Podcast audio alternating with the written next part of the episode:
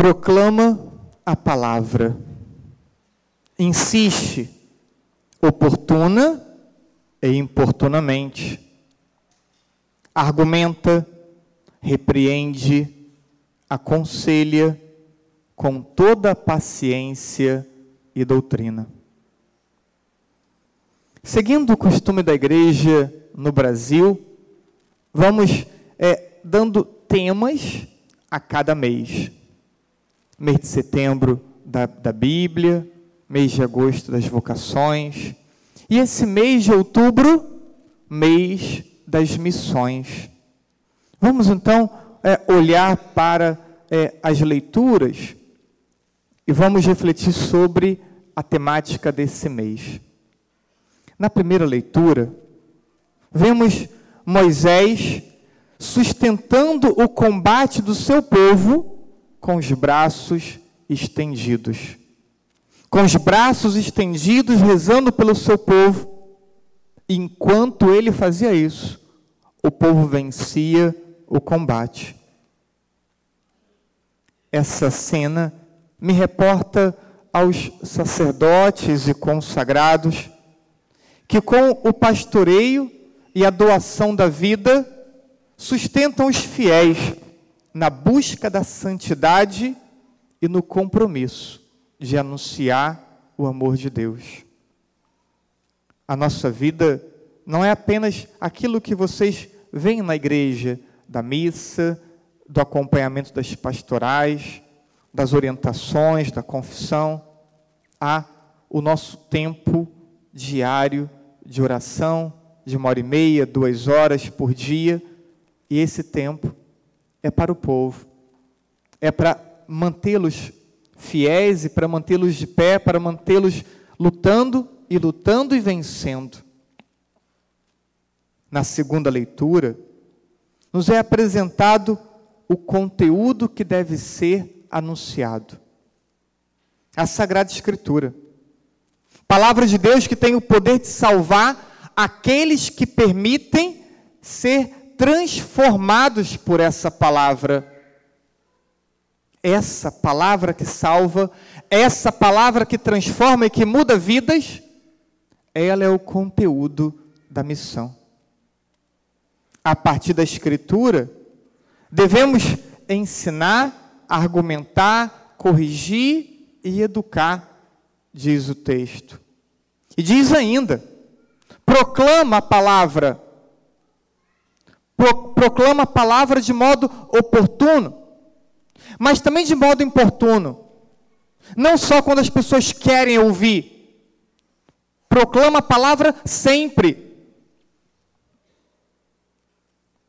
E argumenta, e repreende, e aconselha mas diz com toda paciência, porque cada pessoa tem um tempo, cada pessoa tem um momento. Não devemos deixar de anunciar, não devemos deixar de proclamar a palavra, mas ao mesmo tempo respeitando o momento e o tempo de cada pessoa. É necessário insistir, perseverar no anúncio mas nunca de modo impositivo. Importa dizer ainda, é, olhando para a palavra como conteúdo do anúncio, que é, a palavra precisa ser entendida e anunciada na sua integridade. Hoje, vemos pessoas, vemos grupos usando da palavra não comunicando a palavra, mas usando da palavra, recolhendo trechos sem contextos, frases isoladas, para fazer com que a palavra diga o que essas pessoas querem que a palavra diga, não o que Deus espera e não o que Deus deseja comunicar. Isso sempre é um perigo. A palavra ela tem que estar contextualizada e ela tem que assim ser compreendida e não para o nosso proveito, não para o nosso interesse. Há pessoas que usam da palavra para justificar os seus erros, para justificar o seu comportamento errado. E é preciso ter temor de usar a palavra de modo indevido. O Evangelho aponta para o que deve nos impulsionar a missão, o que deve nos sustentar na missão, a oração não só a oração dos sacerdotes e consagrados, mas a oração de cada fiel, que por meio do seu batismo tem a responsabilidade de levar Jesus às pessoas. Diz o texto do Evangelho, a oração precisa ser perseverante. Não aquela oração que desiste logo, mas aquela oração cotidiana aquela oração de todos os dias, aquela oração que permanece. Assim, é aquele que deve agir como missionário, evangelizador, por meio dessa oração perseverante, terá fortaleza, coragem e discernimento para que o seu anúncio seja eficaz. O missionário é aquele que, convertido pela palavra, perseverante na doutrina que aprendeu, orientado e impulsionado pelo pastoreio e intercessão dos consagrados, faz de seus afazeres cotidianos o lugar próprio do anúncio de Jesus. Todos são responsáveis pela missão, mas não precisa ir para um outro estado, um outro país porque em nossa volta muitos ainda precisam ouvir falar de Jesus. Muitos em nossa volta ainda precisam é, experimentar o amor de Jesus, que talvez nunca tenham experimentado, ou se experimentaram já esqueceram. Quero ainda nessa reflexão trazer aqui é, vários pensamentos do Papa Francisco no documento Evangelii Gaudium sobre o tema da missão. A partir do número 264. Diz o Papa: A primeira motivação para evangelizar é o amor que recebemos de Jesus. Aquela experiência de sermos salvos por Ele, que nos impele a amá-lo cada vez mais. Com efeito, um amor que não sentisse a necessidade de falar das, da pessoa amada, que amor seria? Que amor é esse que tantas vezes falamos ter por Deus, mas que ao mesmo tempo nos faz mudo, silenciados diante das pessoas?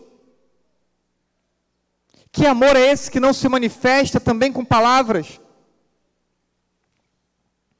E olha, Escutem bem direitinho o que o Papa diz em seguida. Se não sentirmos o desejo intenso de comunicar Jesus, precisamos pedir, por meio da oração, que volte a cativar-nos, que abra o nosso coração frio e sacuda nossa vida tíbia e superficial. Palavras do Papa. Aquele que não sente dentro do seu coração o desejo intenso de levar Jesus às pessoas, é porque a sua fé está fria, tíbia e superficial. É isso.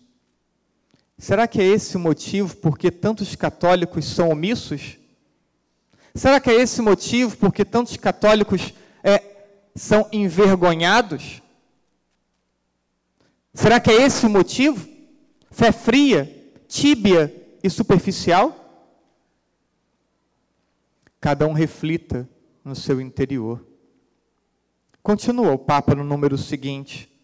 Não podemos esquecer que o Evangelho dá resposta às necessidades mais profundas das pessoas porque todos fomos criados para aquilo que o Evangelho nos propõe, a amizade com Jesus e o amor fraterno. A pessoa que nega a Jesus ou que não vive é preocupada em adequar sua vida aos ensinamentos de Jesus, não quer dizer que ela também não tenha sido criada por Deus. Deus cria a todos, aqueles que querem andar próximos de Deus e aqueles que não querem andar próximos de Deus. O que diz o Papa é que todos há uma predisposição em cada pessoa para ouvir e para viver aquilo que Deus propõe. Então, o anúncio que somos chamados a fazer corresponde à ânsia humana de sentido. De modo que a pessoa pode estar no pecado e não querer nos dar ideia, mas o que nós temos a falar para as pessoas é aquilo que ela precisa ouvir. Não se pode perseverar numa evangelização cheia de ardor se não se está convencido, por experiência própria, que não é a mesma coisa ter conhecido Jesus ou não conhecê-lo. Que não é a mesma coisa caminhar ao seu lado ou distante dele.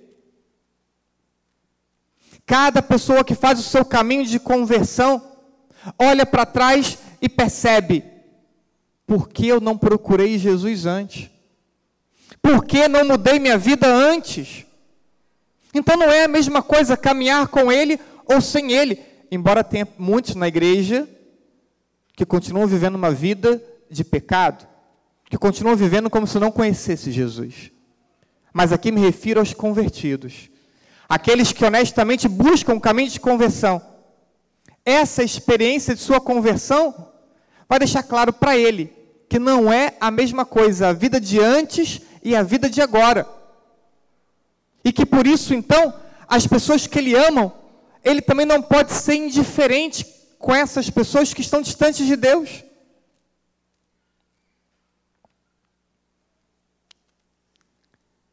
O amor às pessoas favorece o nosso encontro com Deus. E a missão é uma atitude de amor ao próximo. E favorece a tal ponto de poder dizer: de quem não ama o irmão, caminha nas trevas. 1 João, capítulo 2, versículo 11. E o Papa Francisco é, recolhe uma frase do Papa Bento, que diz assim: Fechar os olhos diante do próximo torna cegos também diante de Deus. A pessoa que acostuma a não enxergar o irmão, não consegue também enxergar a Deus. Porque o nosso irmão é um caminho para Deus. E se eu não enxergo o irmão que eu vejo, que eu toco, como enxergar a Deus? A missão no coração do povo não é uma parte da minha vida. A missão não é um ornamento que eu posso tirar. A missão não é um apêndice ou um momento entre tantos outros da minha vida. Como se tivesse ou se pudesse marcar na agenda, é, dia tal, do mês tal, vou fazer missão. Não é isso que se reporta ao Papa. Não é um dia, não é um momento. É algo que eu não posso arrancar do meu ser. A missão é uma realidade constitutiva de todo aquele que foi batizado. Por isso, quando batizado, o padrinho ou a madrinha vai, acende a vela no círio pascal, símbolo da Páscoa, símbolo do Cristo ressuscitado, acende a vela, leva essa vela até a criança e coloca a vela na mão da criança, porque a luz de Cristo agora habita nessa criança. Como a luz de Cristo habita ou deveria habitar em cada pessoa que foi batizada. E por isso, a partir do batismo, somos constituídos missionários. Somos enviados como missionários para sermos essa luz de Cristo na sociedade, na família, no trabalho, no colégio, na faculdade. E ele diz assim: Eu sou uma missão nessa terra. Cada pessoa é uma missão nessa terra, diz o Papa. E para isso que estou nesse mundo. Cada pessoa é uma missão nessa terra e é para isso que cada um de nós fomos criados. Fomos criados para sermos uma missão nessa terra. A vida de todos nós tem que ter um propósito. Deus não criaria a nossa vida por acaso. Deus não criaria a nossa vida sem um sentido e sem um propósito. E não podemos viver alheio, alheios a isso. Precisamos reconhecer que cada pessoa é digna da nossa dedicação. E não pelo seu aspecto físico, suas capacidades, sua linguagem, sua mentalidade ou pelas satisfações que nos podem dar, mas porque cada pessoa é uma obra de Deus, cada pessoa é uma criatura amada de Deus. E por isso, cada uma delas é digna da nossa dedicação e da nossa atenção. Não podemos nos acomodar Enquanto tivermos pessoas na nossa família afastadas de Jesus, não podemos nos acomodar enquanto tiver pessoas no nosso trabalho que não conheçam a Jesus. Não podemos nos acomodar enquanto tivermos pessoas em nosso colégio, nossa faculdade, nosso convívio, que caminham sem sentido, porque nunca experimentaram o amor de Deus. Não podemos nos acomodar. E se tua fé está vacilante, se teu coração está frio, se tua vida está marcada pela tibieza e pela superficialidade de fé, então peça a Deus, Senhor, venha, aqueça meu coração, Senhor, renove a minha fé, para que eu seja coerente, para que eu seja instrumento teu, para que eu possa ser impulsionado a ir aos irmãos e não viver uma vida egoísta, fechada em mim mesmo, preocupado apenas com os meus próprios interesses. Deus nos livre de, como cristãos, sermos egoístas ao ponto de nos preocuparmos só conosco mesmo, de nos preocupar só com a nossa própria vida. Nós não fomos feitos para nós, nós fomos feitos para o outro. E a plenitude de nossa realização passa pela oferta da vida, pela partilha da vida, porque Deus nos fez para o outro. Que Deus nos ajude a sairmos do comodismo e de nossa zona de conforto e entendermos que nossa vida é missão, é missão nesse mundo e que para isso fomos criados. Assim seja. Amém.